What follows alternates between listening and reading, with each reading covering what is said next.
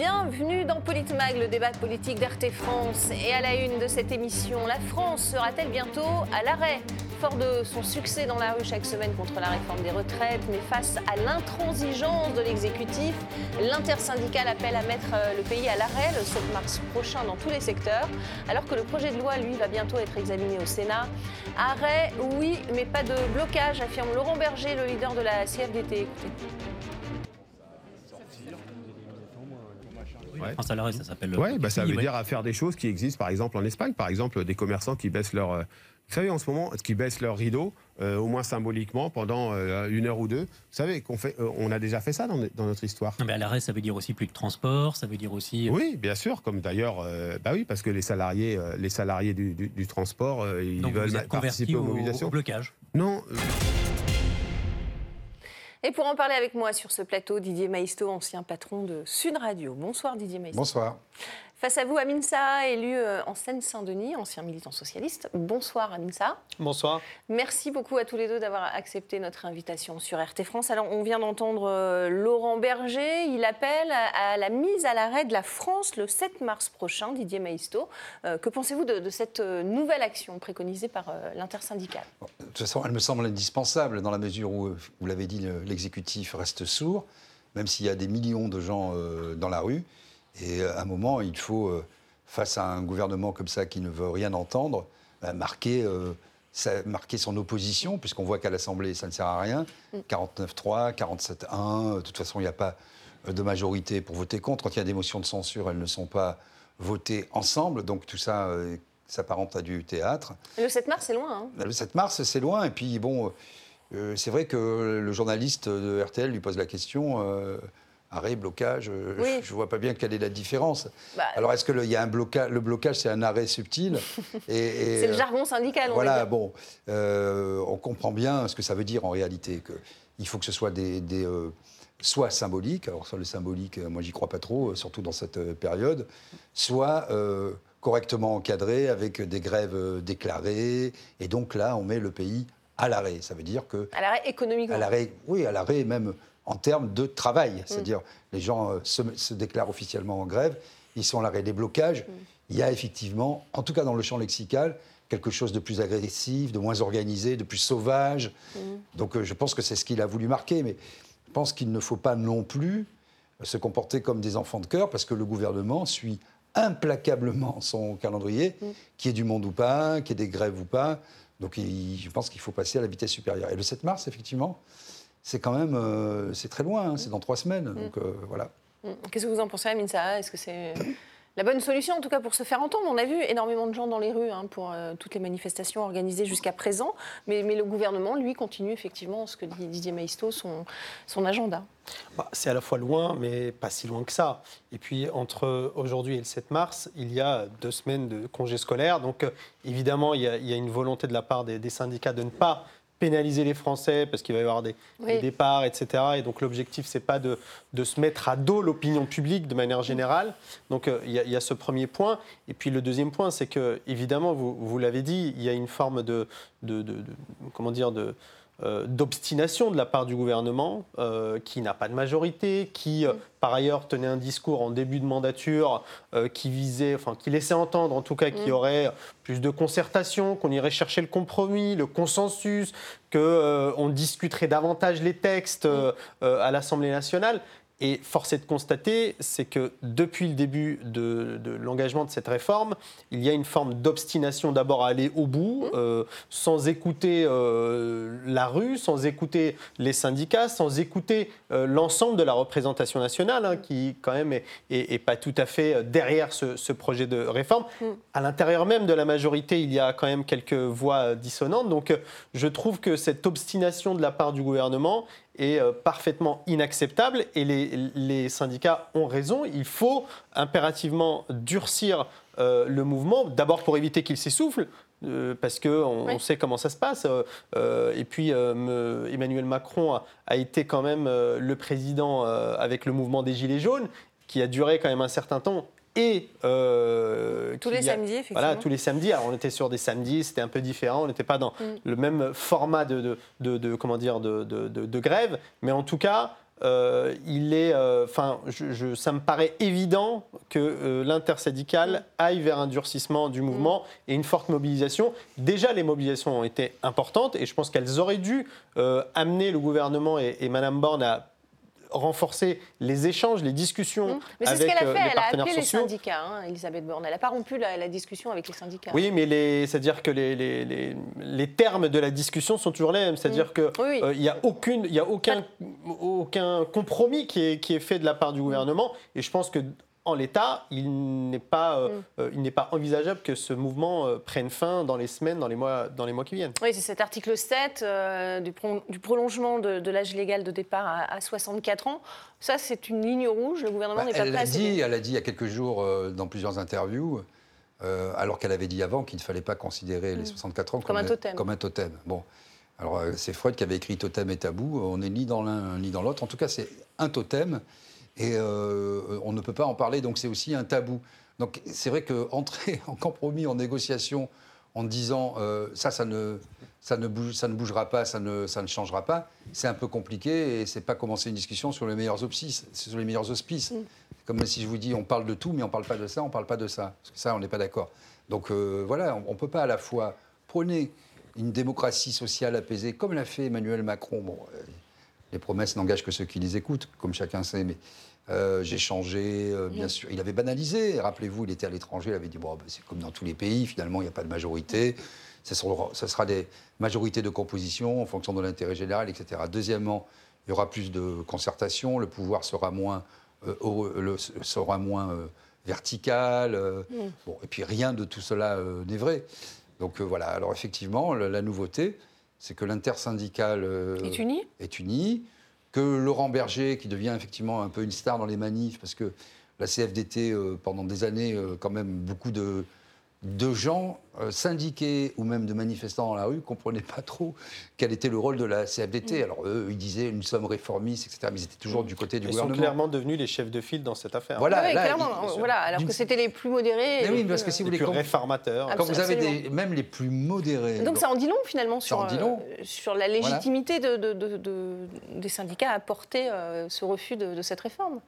Bah, oui et non, c'est-à-dire que la réalité, c'est que très longtemps, les syndicats ont été parfois divisés, euh, notamment parce qu'il y avait une forme d'alternance euh, au pouvoir qui faisait que, bon, et puis les réformes n'étaient jamais autant, euh, autant radicales. Hmm. Et donc là, il y a clairement, avec ce, projet de réforme des retraites, hmm. une, enfin, une, levée de bouclier de la part hmm. des syndicats euh, face à un gouvernement qui ne dispose pas de majorité en plus. Oui, ils sont euh, d'accord sur les modes d'action, mais est-ce que ça va durer quand on voit que la CGT cheminot veut déjà des, grèves reconductibles, euh, ce qui n'est pas forcément la ligne Alors dans, un, dans un, mouvement, il y a toujours des gens plus radicaux que d'autres, mm. et puis il faudra voir lesquels entraînent les, uns ah ou les autres. Donc je, en tout cas, moi je suis quand même, je trouve que le mépris avec lequel le gouvernement traite cette question de la réforme des mm. retraites, et ne serait-ce que le, débat et le dialogue social mm. qui devrait avoir lieu dans le pays, euh, légitime pleinement que ce mouvement euh, se durcisse et s'amplifie dans les prochaines semaines. si vous êtes d'accord, le, le, gouvernement, le, mouvement doit se durcir, euh, Didier Maïsto Pour moi, ça me semble évident. Parce que s'il si reste comme ça, ça, fera plaisir à qui? Hmm. Aux gens qui ont, qui ont, défilé, aux centrales syndicales, qui auront retrouvé un rôle. Mais ça veut dire que les manifestations n'ont plus de, de poids? Non, mais c'est-à-dire qu'il faut bien comprendre que les centrales syndicales étaient très décriées en tout cas depuis les Gilets jaunes, elles étaient dépassées. Mm. Et même pendant les Gilets jaunes, on a vu parfois des samedis euh, qui étaient plus syndicalisés, on va dire, où mm. parfois quelques syndicats venaient euh, mm. défiler aux côtés des Gilets jaunes alors qu'à l'époque, il fallait faire masse aussi. Bon.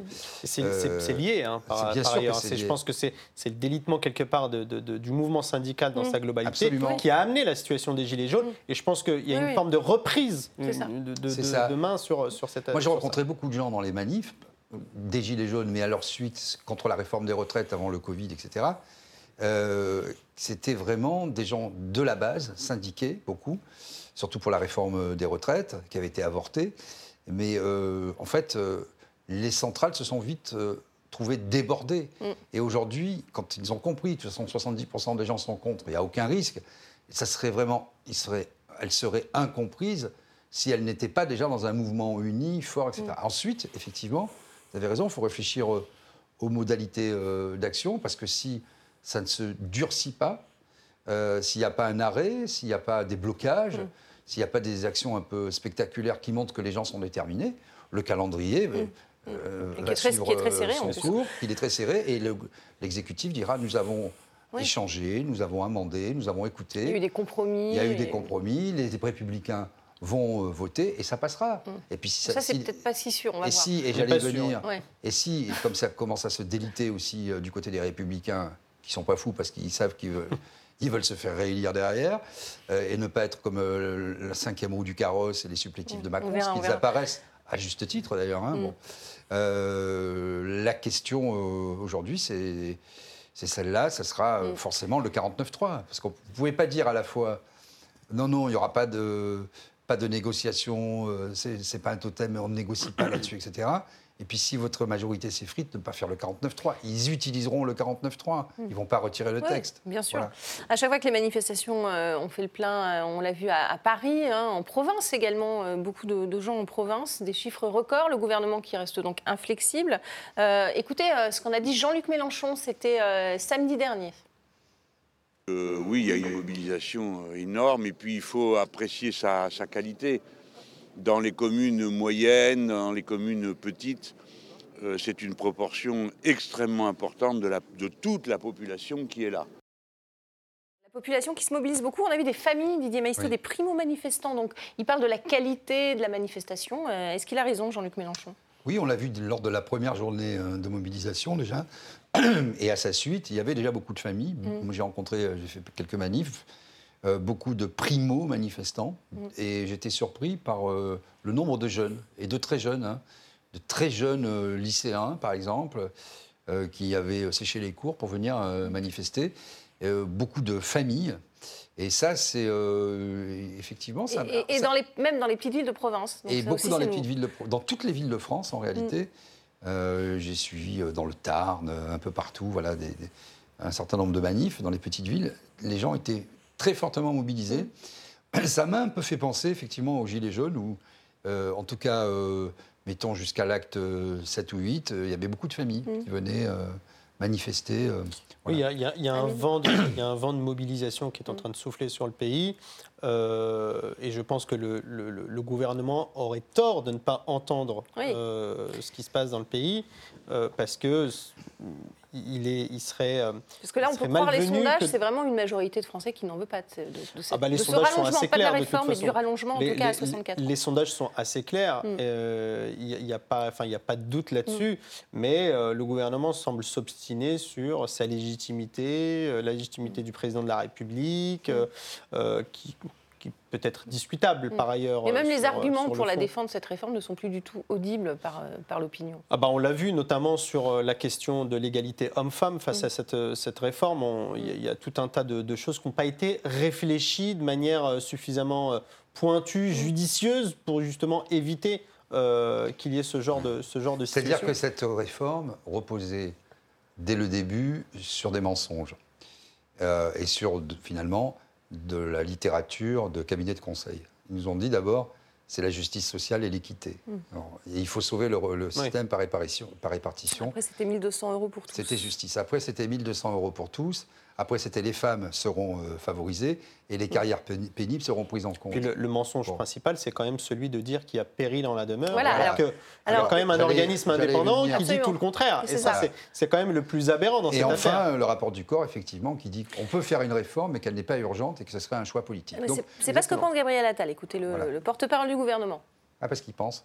Si nous ne faisons rien, notre système de retraite accumulera 150 milliards de déficit dans les 12 prochaines années. Si nous ne faisons rien, dans ces conditions et pour éviter une rupture de trésorerie, il y aura dans les années à venir des baisses de pensions, comme on l'a vu il y a des années dans des pays européens. N'ayons pas peur de le dire. En matière de retraite, mesdames et messieurs les députés, c'est une réforme ou la faillite. C'est ça la réalité de notre système aujourd'hui. Attal, qui est évidemment ministre délégué euh, des comptes publics euh, et non plus porte-parole du gouvernement. Donc, euh, réforme ou faillite, voilà, voilà ce qu'on entend de la Enfin, part de. Ce chiffre de 150 milliards de déficit, il ne ressort nulle part Nulle part. que dans la bouche des membres du gouvernement. Mm. C'est-à-dire qu'il n'y a aucun institut, aucun économiste, aucune, aucune organisation euh, digne de ce nom qui ne, euh, qui ne, Qui ne valide ce- ce chiffre. valide ce, ce chiffre. Donc c'est un- c'est c'est de la pure propagande gouvernementale. Donc, euh, et le corps, qui est le principal, on le disait à l'instant, qui est le principal euh, organe pour justement apprécier la situation de notre système de retraite, euh, qui dit il n'y a pas péril en la demeure, le financement est assuré au moins jusqu'en 2035, et je ne vois pas pourquoi il y aurait une urgence à faire cette réforme, et surtout, le corps dit il y a d'autres marges de manœuvre si vraiment il y avait péril en la demeure. Et puis, il y a encore un, un mensonge du même acabit. hein. Euh, c'est l'histoire du ratio actif-retraité. Vous avez eu beaucoup de membres du gouvernement. euh, euh, Oui, qui Bruno ont Le dit que bientôt, il n'y aurait plus que un- que, un voilà, on serait un pour un. Bientôt, Oui, un- très un- bientôt, ils disent. Mm. Bientôt, très bientôt, c'est Mm, quand? Mm. Moi, j'ai regardé tous les scénarios possibles. Pas moi. Mm. J'ai regardé toutes les études, et notamment celles du corps, et les plus pessimistes. Les plus pessimistes, en 2070, Mm. hein, c'est-à-dire à 50 ans, ça serait 1,3 actif pour un retraité. Aujourd'hui, on est à 1,7, 1,8. Bon. Donc, je ne dis pas que le monde du travail n'a pas évolué, que les gens ne vivent pas plus longtemps, etc. Mais on est très loin, quand on est imprécis, c'est ça le problème. Le problème, c'est que quand vous avez des organismes qui regardent ça en fonction de la natalité, parce qu'il y a plusieurs facteurs. Il y a Oui, la bon, Il y natalité. a d'autres solutions. C'est ce que dit, c'est ce que Non, mais disent, déjà, c'est ce ce que qui dit me- l'opposition quand il manque des, des bras. il- Voilà. On peut avoir d'autres Mais solutions. oui, une équation à plusieurs inconnus, c'est difficile. Parce que moi, je veux bien toutes les équations du monde, mais alors il faut mettre, il faut mettre les vrais facteurs et jouer, comme vous le dites, sur les facteurs. Le taux d'employabilité, le taux de croissance, le taux de chômage, le taux de mortalité, le taux de natalité, le- la question de l'immigration, euh, la question de est-ce qu'on va aller encore vers le tertiaire ou est-ce qu'on va avoir euh, plus d'industrie, la question de la, réindustrialisation. la, la question de la réindustrialisation, tout ça fait que même à 10 ans, à défaut d'avoir, alors pour le coup, si on avait encore une planification et, et un peu de si on faisait un peu de prospective, on pourrait au moins imaginer des scénarios réalistes, option A, option B, option, option C. Là, ça parle dans le vide en fait. Et donc voilà. Non, il n'y a aucune urgence euh, à faire cette réforme. Je crois que tout le monde l'a compris. Il y a, euh, enfin, cette réforme, elle n'a pour seul objectif que euh, de se mettre en, en- en- en accord avec les injonctions de Bruxelles. Il y a Ouais, pas vous êtes d'accord avec cet argument? Parce qu'il a été beaucoup débattu Évidemment, moi je, Ouais. suis, je suis persuadé là-dessus. Sinon, quelle raison euh, que de- que Oui, d'engager pourquoi cette maintenant réforme et pourquoi maintenant? pas Bien sûr. Et puis surtout, au-delà de tous les arguments qu'on a avancés ici, il y a un argument principal, c'est qu'on est en train de connaître une crise sociale importante, avec euh, des gens euh, dans ce pays qui sont quand même en train de souffrir. Il y a un niveau d'inflation qui est absolument euh, faramineux. Ouais, donc Et c'est pour vous dégager, avez, au pour même dégager moment- des marges de manœuvre Exact. financières, Et- on et- est d'accord. Et, et aujourd'hui, vous- on veut faire cette réforme et faire peser encore davantage les efforts sur ceux Mm. qui euh, en, en- en font déjà le plus. Ouais. Et quand Donc, vous dites aussi le gouvernement devrait écouter, euh, on va sortir de l'hiver avec les factures énergétiques, une augmentation quand même sur les produits de première nécessité de, première nécessité de l'ordre de 10%, euh, des salaires qui sont euh, bloqués. Euh, donc le pouvoir d'achat, les gens vont s'en rendre compte Bien quand sûr. ils vont devoir payer les factures. Il y a déjà beaucoup de petits commerces. Moi j'habite en, en Normandie, dans le Perche plus exactement, et je vois beaucoup de, encore une, boulangerie qui a fermé la semaine dernière, qui marchait bien. Elle ne peut plus payer Ouais, ses factures factures. d'énergie.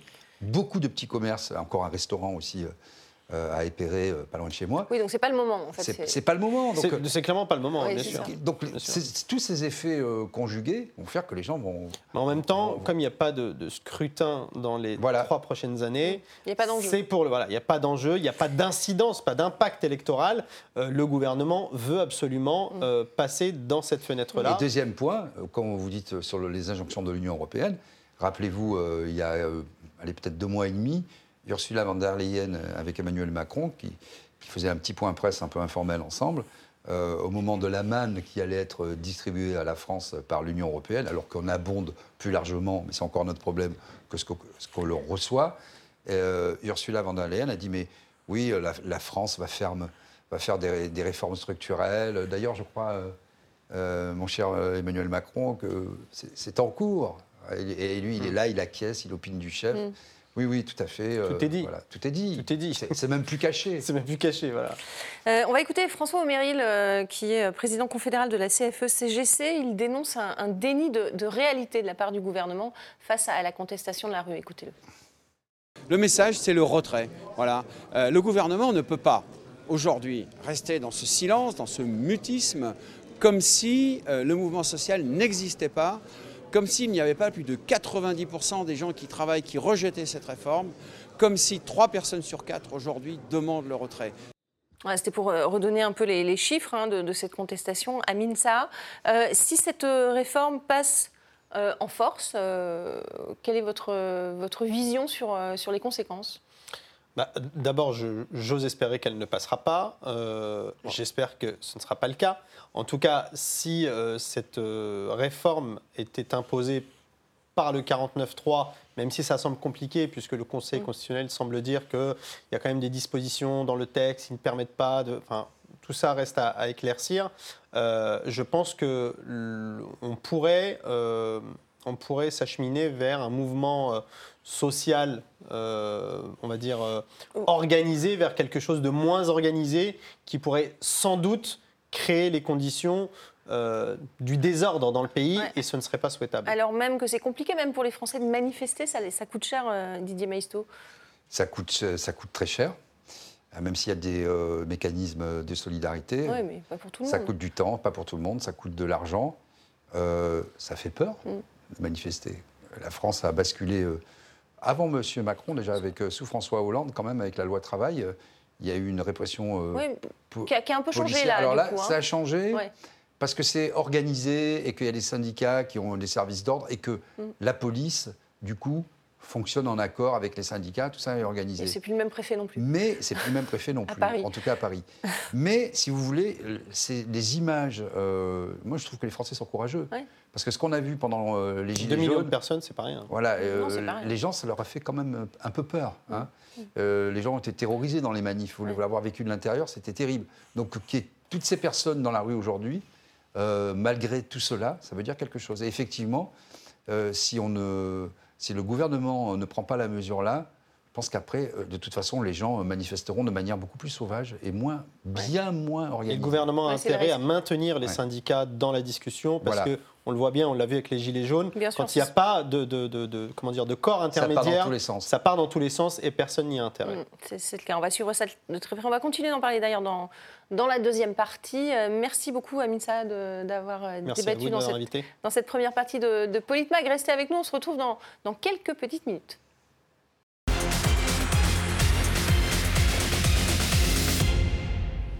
Bienvenue dans cette euh, deuxième partie de Politmag. On continue de parler de la mobilisation sociale contre la très controversée réforme des retraites, avec des cortèges qui font le plein à chaque fois, quasiment plus de 2,5 millions et demi de personnes, vous le voyez euh, à l'image, en France, dans la rue, lors de la première manifestation qui a été organisée un samedi. Euh, beaucoup de, de personnes qui défilaient pour la première fois et en famille, on en a parlé.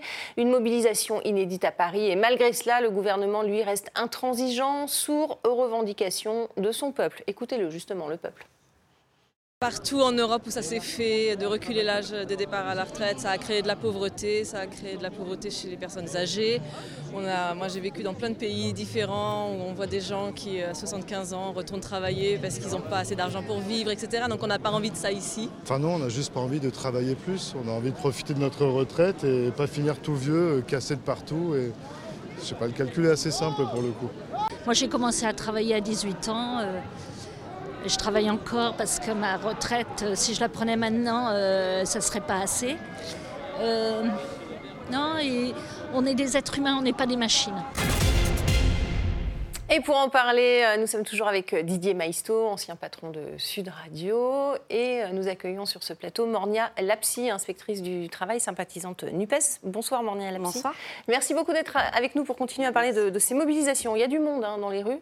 Le gouvernement, lui, n'entend rien, pour l'instant, en tout cas. Et, il y a ce chiffre, hein, près de 7 Français sur 10 qui se disent opposés à cette réforme, 60% des Français qui souhaitent même un, blocage. quelle est votre appréciation de cette mobilisation alors moi, je, de toute façon, je crois que je l'avais dit sur ce plateau déjà en novembre, mm. c'est une mobilisation qui se prépare depuis, euh, depuis un bon moment. Euh, les organisations syndicales euh, et les bases notamment s'y préparaient, mm. préparaient les militants et les militantes. Mm. Il y a ce contexte social et économique dont on a beaucoup parlé, contexte d'inflation, contexte de crise économique. Et puis, c'est une, c'est une réforme qui touche en réalité tout le monde, qui touche à la fois des jeunes qui vont rentrer sur le marché du travail, des gens qui sont en situation de travail bien aujourd'hui, et puis les retraités. Et euh, elle, est, euh, elle, est, elle est injuste, en effet, elle est violente, en effet, et surtout, euh, elle est, c'est une réforme qui est quand même une, réforme très importante, en fait, pour la société française. Et on voit bien qu'il y a une volonté de la faire passer très, très, très vite, certainement parce qu'il y a des fausses recommandations contraintes de Bruxelles. parce que c'est a ça. pas- on- on a dit, on a que c'était pas le cas dans, dans cette première partie. Voilà, mais, mais, mais ce n'est pas, c'est- c'est pas le cas, mais c'est en même temps un petit peu préconisé gentiment. Donc on voit bien, on voit bien que euh, le peuple... Après, c'est quoi C'est pas la réforme, hein, c'est le report de l'âge à 64 ans. hein. Oui, mais ça, ça pose problème en Bien fait. sûr. Ça pose problème. En plus, euh, on n'a rien sur, euh, et plus- ou plutôt on a quelque chose sur euh, le taux. euh, des- de, ce qui va être, de ce qui va être reversé euh, Mm. au- en tant que pension. On a vu d'ailleurs qu'il y a un mensonge qui a été, qui a été mis en œuvre grossièrement les deux premiers mois, la, la fameuse, les fameuses 1200 euros. Oui. Voilà, et, et- et du coup, évidemment, tout ça, c'est explosif. Mm. hein. Et moi, j'en suis, je suis ravie euh, qu'à la fois les travailleurs, les travailleuses, les jeunes, Mm. euh, les retraités vont dans la rue pour manifester euh, leur mécontentement, hein, leur opposition à cette réforme, mais pas que en réalité. Mm. Pas que. On voit bien d'ailleurs quand on, on se balade dans, dans- dans les manifs, euh, il y a plein de choses. Il est question des salaires, euh, il Oui, est voilà. question des prix. Ce sera une de mes questions aussi, euh, le- il le est question de- général, Mais bien sûr. qui- En fait, il y a plein de choses qui viennent se greffer autour de, de cette réforme. Ça cristallise Mm, beaucoup de choses. Oui, et puis ce qui est intéressant, vous avez vu dans tous les gens qui ont été interviewés, c'est que les gens vous parlent pas, non pas de mots d'ordre politique contre Macron, ils vous parlent de leur quotidien. Ouais. Des gens qui ont travaillé toute leur vie, euh, qui ne veulent pas euh, continuer. Et qui, on avait vu cette dame là qui, qui, est- qui a Ouais, probablement 65 ans, qui va être obligée, parce que ça on n'en parle Mm. jamais. Ce qui compte, c'est ne pas avoir de décote. Bien sûr. bien Euh, sûr. si vous avez une vie de travail, que vous touchez 1200 euros au bout d'une vie de travail, ben, vous faites l'effort de travailler trois ans de plus pour avoir 2000 euros, vous voyez C'est ça. le- Donc, Oui, ils vrai. parlent de leur vie, de leur quotidien.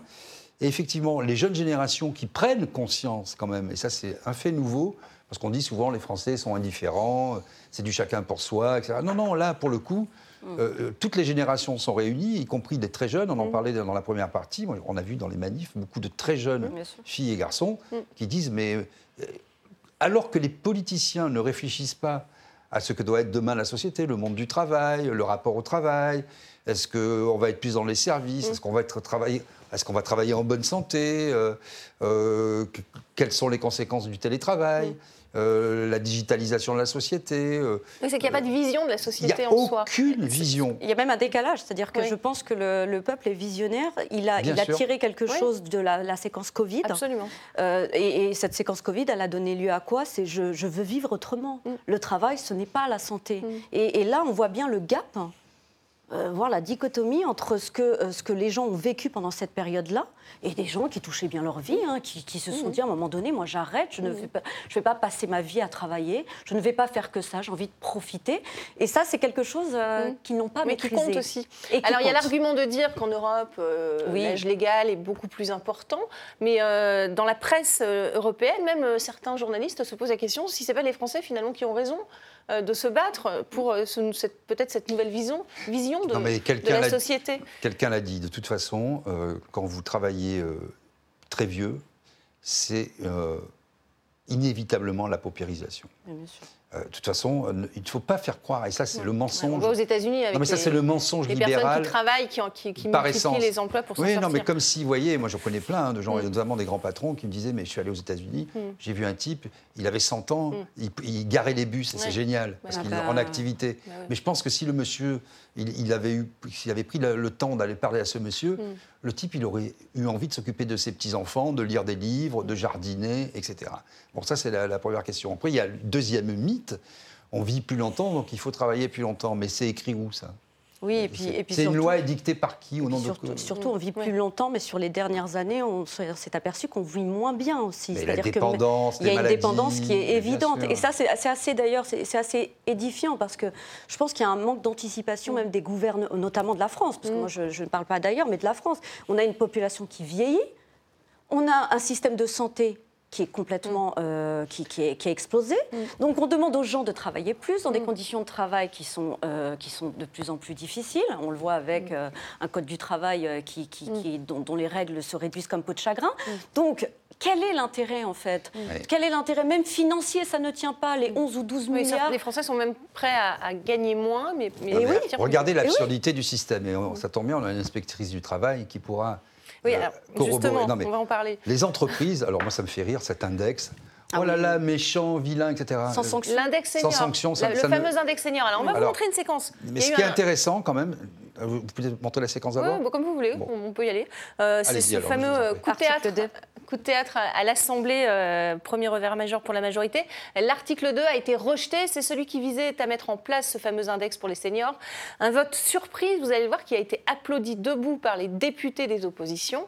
Euh, certains ont même euh, chanté On est là, le fameux chant des Gilets jaunes. Mais le son, bizarrement, a été coupé. Regardez. Votant 467, exprimé 459, majorité 230 pour, 203 contre, 256. L'Assemblée nationale n'a pas adopté.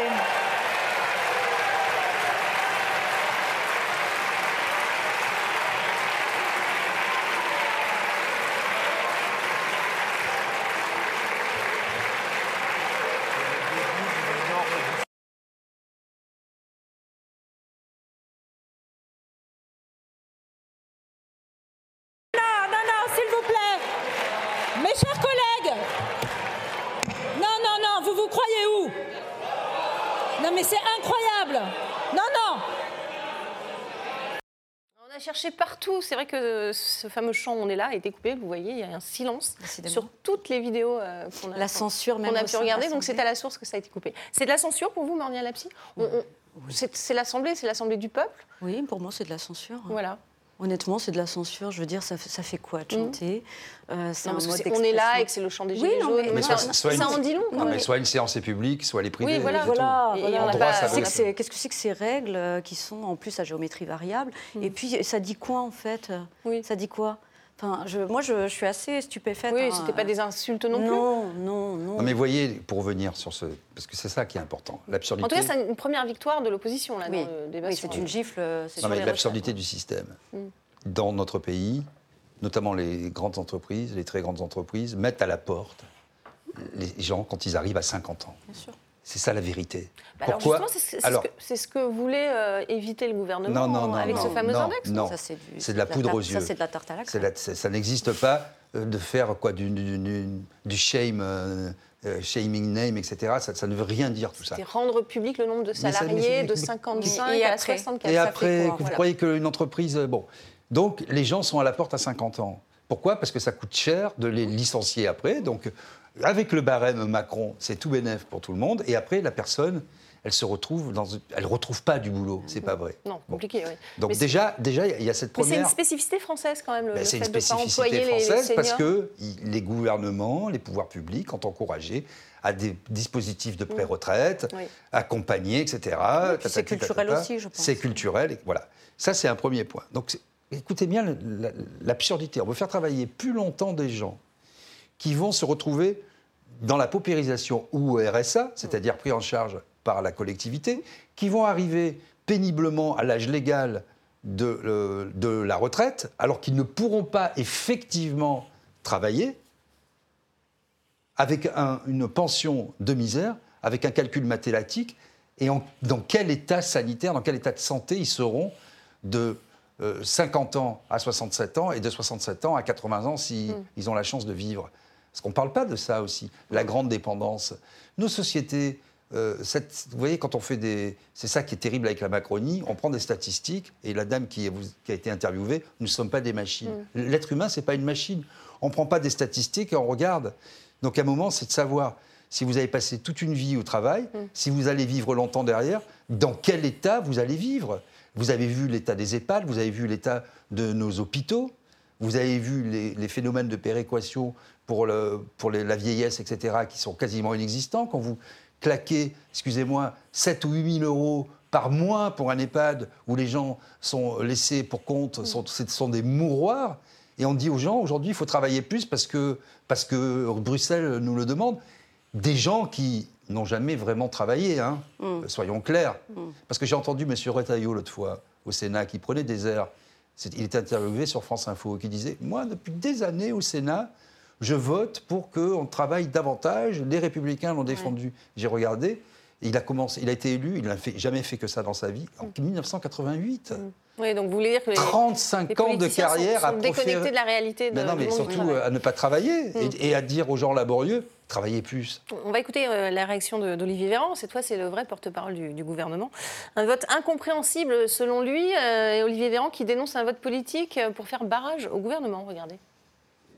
Je le dis, ce vote n'est pas compréhensible, il est davantage politique, et il démontre que l'objectif des oppositions euh, NUPES et RN n'est pas de faire battre le chômage et les injustices, mais de faire battre le gouvernement. Eh ben, il a raison finalement, euh, Olivier Véran. La, la contestation, elle est sur les retraites, mais elle est aussi pour faire battre le gouvernement. Enfin, j'ai envie de dire, moi, oui, oui, en même temps, il, il- il tombe euh, du Oui, ciel, oui. en fait. Mais c'est cohérent. en C'est politique, il dit. Mais évidemment que l'Assemblée nationale, c'est politique. Enfin, je veux dire, moi, je. je, je, je- Parce que, leur réforme à eux n'est pas politique. Mais évidemment que tout ceci est politique et tout ce qui, tout ce qui se discute au sein de l'Assemblée nationale est politique. Donc euh, moi, je, je- je suis sidérée par une telle médiocrité. Je, dois avouer que euh, plus j'avance et plus je suis sidérée, je me demande comment ces gens d'ailleurs qui viennent faire des leçons de morale à des gens qui travaillent pour des salaires extrêmement bas, qui vivent dans la précarité, ont euh, le toupet de venir raconter n'importe quoi. Oui, alors oui, monsieur Véran, figurez-vous qu'à l'Assemblée nationale, il y a des politiques et on vote des lois et on vote et on fait de la politique. Donc oui, en effet, quand on s'oppose à une réforme, on fait de la politique, mais c'est l'essence même du travail de l'Assemblée nationale. Donc ça, c'est, j'avoue que pour moi, c'est, voilà, je ne comprends pas. Sur peut-être, je voulais revenir sur euh, ce dont on parlait tout à l'heure, l'index. Alors, bon, moi je, je trouve que d'une part c'est une première gifle quand même. euh, euh, Oui, c'est une surprise en tout cas. Voilà, c'est une surprise. Le gouvernement ne s'y attendait pas. hein. Vraisemblablement, hein, vu, euh, vu même la mine d'Olivier Véran, mais aussi le contenu de son discours, hein, qui est incompréhensible. Et, et, sur l'aspect index, moi j'ai envie de dire, bon, déjà, si on fait la comparaison avec l'index égalité homme-femme, bon, Hmm. Oui, il, faut, déjà, il faut savoir que cet index-là, il n'a pas limité les discriminations faites aux femmes. Hmm. Il a juste permis à des grandes entreprises, Hmm. finalement, de rendre presque licite une discrimination. On n'a pas demandé aux entreprises de plus de 50, ensuite plus de 200, plus de 300, plus de 1000, d'être, de traiter les hommes à égalité d'un point de vue, et les femmes d'un point de vue salarial ou d'un point de vue des évolutions de carrière. On a dit, si vous avez une femme dans un comité de direction, ça suffira. Pouf, vous mettez une note et vous avez le maximum. Je veux dire, les gens, il faut, il faut qu'ils qu'ils comprennent en fait que tout ceci est une tarte à la crème. Et par ailleurs, il y avait possibilité de mettre des sanctions. C'est quand même une longue procédure qui n'est absolument pas à la main des inspecteurs et des inspectrices du travail, puisqu'au final, c'est le directeur régional euh, qui valide un rapport. Mais dans ce cas-là, dans le cas d'espèce, pour l'index euh, senior, il n'y avait même pas de sanctions. Et Non, c'était peut-être la prochaine étape, hein, selon oui, le non, mais gouvernement, d'accord. mais bon. Non, mais d'accord. Mais ce que je veux dire, Mm. c'est que les, les entreprises s'en fichent, en fait. Ah oui. C'est un, pour eux, c'est absolument pas Non, et puis contraignant. quand, quand on connaît un peu le fonctionnement des grandes entreprises, euh, ça permet de dire C'est de l'affichage. c'est de l'affichage, de dire bon, nous devons encore progresser sur tel et tel indicateur. Voilà. Ça, oui. Et après, quand vous faites, euh, moi je connais bien ce truc, hein. vous faites des PowerPoint. C'est du Surtout blabla. si vous êtes en bourse, alors là, et Mais vous allez montrer, on a illégal les embauché. ruptures conventionnelles à partir de 50 ans, ce, ce, c'eût été une bonne mesure Parce que c'est ce qui se passe en général. bien Non, sûr. mais ce qu'il Mais- fallait- Mais, mais bien sûr, il faudrait des, il faudrait des contraintes Oui, euh, qui soient intégrées dans le Code du travail. Sauf que ça n'a pas du tout été euh, dans, euh, dans l'idée ces dernières Mm, années, en mm. fait. Ou les conditionner dernières- ou les rendre Mais- plus mais- difficiles, Mais en bien sûr, les- l'idée les dernières années, c'est en réalité euh, de permettre une véritable flexibilité. Mm. On recrute comme on veut, quand on veut, on licencie comme on veut, quand on veut, et en plus de ça, quand on décide de faire des recours, il y a un plafonnement. Évidemment Non, que là... Même si effectivement le tribunal administratif avait un peu retoqué, rappelez-vous, Oui. cette question, elle l'avait un peu limitée. Mais en réalité, En réalité- en, en réalité, ce qui est terrible, c'est ce barème Macron, qui a été le coup de laser qui a complètement. C'est pas la peine de, de refaire des pages et des pages. Avec ce petit coup de laser bien ciblé, vous démontez complètement le code du travail. C'est-à-dire que si on, te- on on vous dit C'est bon, comme écoute, t'as assez servi, c'est super ce que tu as fait, mais là, Mm. tu vois. On va, on va réfléchir à quelque chose, pour, euh, quelque chose pour toi, etc. Bon, voilà. Ça fait combien de temps euh, que tu es dans la boîte? 25 ans? Mm. Bon, je- je peux te donner deux mois de salaire, mais comme je suis gentil, je vais te donner Mm. quatre mois. Oui, ça c'est se passe comme Bien ça. sûr, bien sûr. Et ensuite, vous avez- c'est- et ensuite, c'est Pôle emploi qui prend le relais. Ben, ensuite, c'est Pôle emploi qui prend le relais. C'est-à-dire qu'après une carrière de bons et loyaux euh, services, vous pouvez Mm. partir royalement avec les indemnités, etc., avec euh, 15 000 euros euh, après une carrière. vous voyez? Mm. parlons de Avec cette avec une rupture qui est. Alors, quand elle est de votre fait, elle est de votre fait. Oui.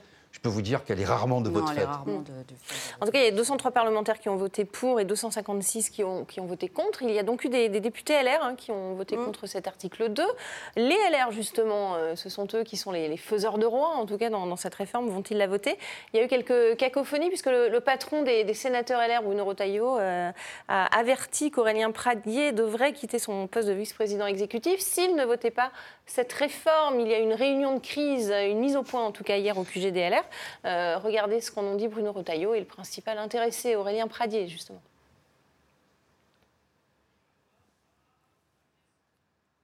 euh, a voté la motion que Eric Ciotti nous a soumise.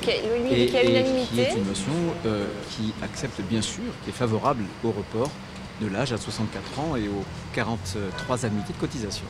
Je, mène un combat depuis le départ, qui n'est pas un combat personnel, qui est un combat collectif, faire en sorte que ceux qui ont commencé à travailler tôt puissent finir tôt. Et ce combat, j'ai pas l'intention de l'abandonner jusqu'au bout. Donc les petites menaces, les petites intimidations, euh, il faut que tous ceux qui euh, les utilisent les gardent pour eux. Qu'est-ce que vous pensez de cette polémique, Didier Maisto? Euh, Aurélien Pradier est député, donc libre de faire ce qu'il veut. Euh, ce genre d'intimidation, euh, qu'en pensez-vous? Ce qui est terrible, c'est qu'elle soit publique.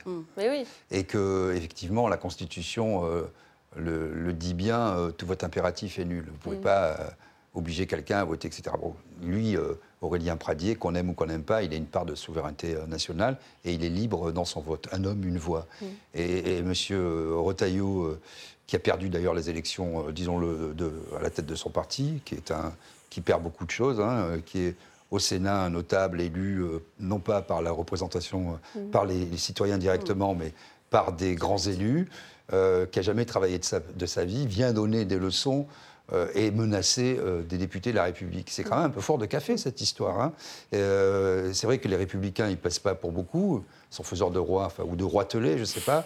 Euh, mais Bah, Sur le vote de cette réforme, Voilà. oui, qui non, tiennent. mais euh, il faut, en il faut bien voir quand même qu'ils ont fait moins de 5% des voix à la présidentielle, que leur ligne est hyper minoritaire dans la société française, que M. Retailleau n'a pas été élu, qu'ils n'arrivent même pas, un peu comme le Parti socialiste aujourd'hui. hein.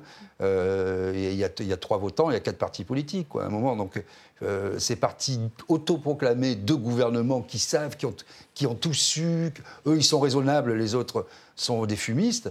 Bah, regardez le triste spectacle qu'ils donnent. Et je pense qu'Aurélien Pradier a raison euh, d'aller au bout de. C'est même pas son combat, comme il Non, le mais un, un- un député il, est, il- est- est il est libre. libre, quoi. Enfin, Voilà. c'est quoi cette histoire Qu'est-ce que vous en pensez, euh, Bah- Lapsi, sur euh, cette tentative, en tout cas, d'intimidation? Alors, que ça soit fait en public, en effet, moi, je, je trouve que c'est assez étonnant. Euh, parce qu'on sait euh, que dans les, dans Ça les marche groupes- comme ça. Alors, voilà, on sait que dans les groupes parlementaires, qu'en règle générale, ils votent euh, d'une Oui, d'une seule voix. hein. Enfin. Pas- il ne faut pas non plus qu'on qu'on joue euh, les Mm. naïfs en disant, bah non, un député, une voix, c'est comme ça que ça se Enfin, il y a eu des frondeurs, hein, souvent, il y a eu des dans frondeurs, l'histoire voilà. du, du Donc, Parlement. est-ce que ça présage euh, dans, Mm. euh, dans l'avenir euh, d'une discordance Mm.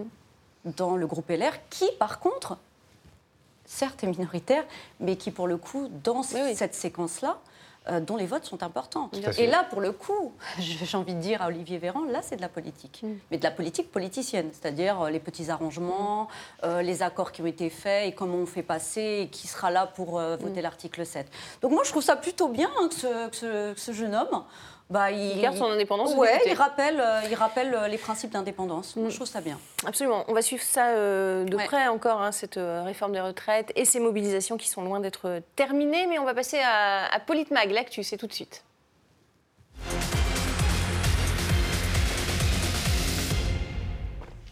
Allez, on va commenter euh, l'actualité. Euh, ce qui nous a marqué dans, dans l'actualité aujourd'hui, c'est qu'on apprend que le journal américain The New York Times poursuit la présidente de la Commission européenne, Ursula von der Leyen, pour ses échanges euh, de SMS avec le, le patron de Pfizer, quand les médias américains font le boulot à la place des médias européens, Didier Maisto.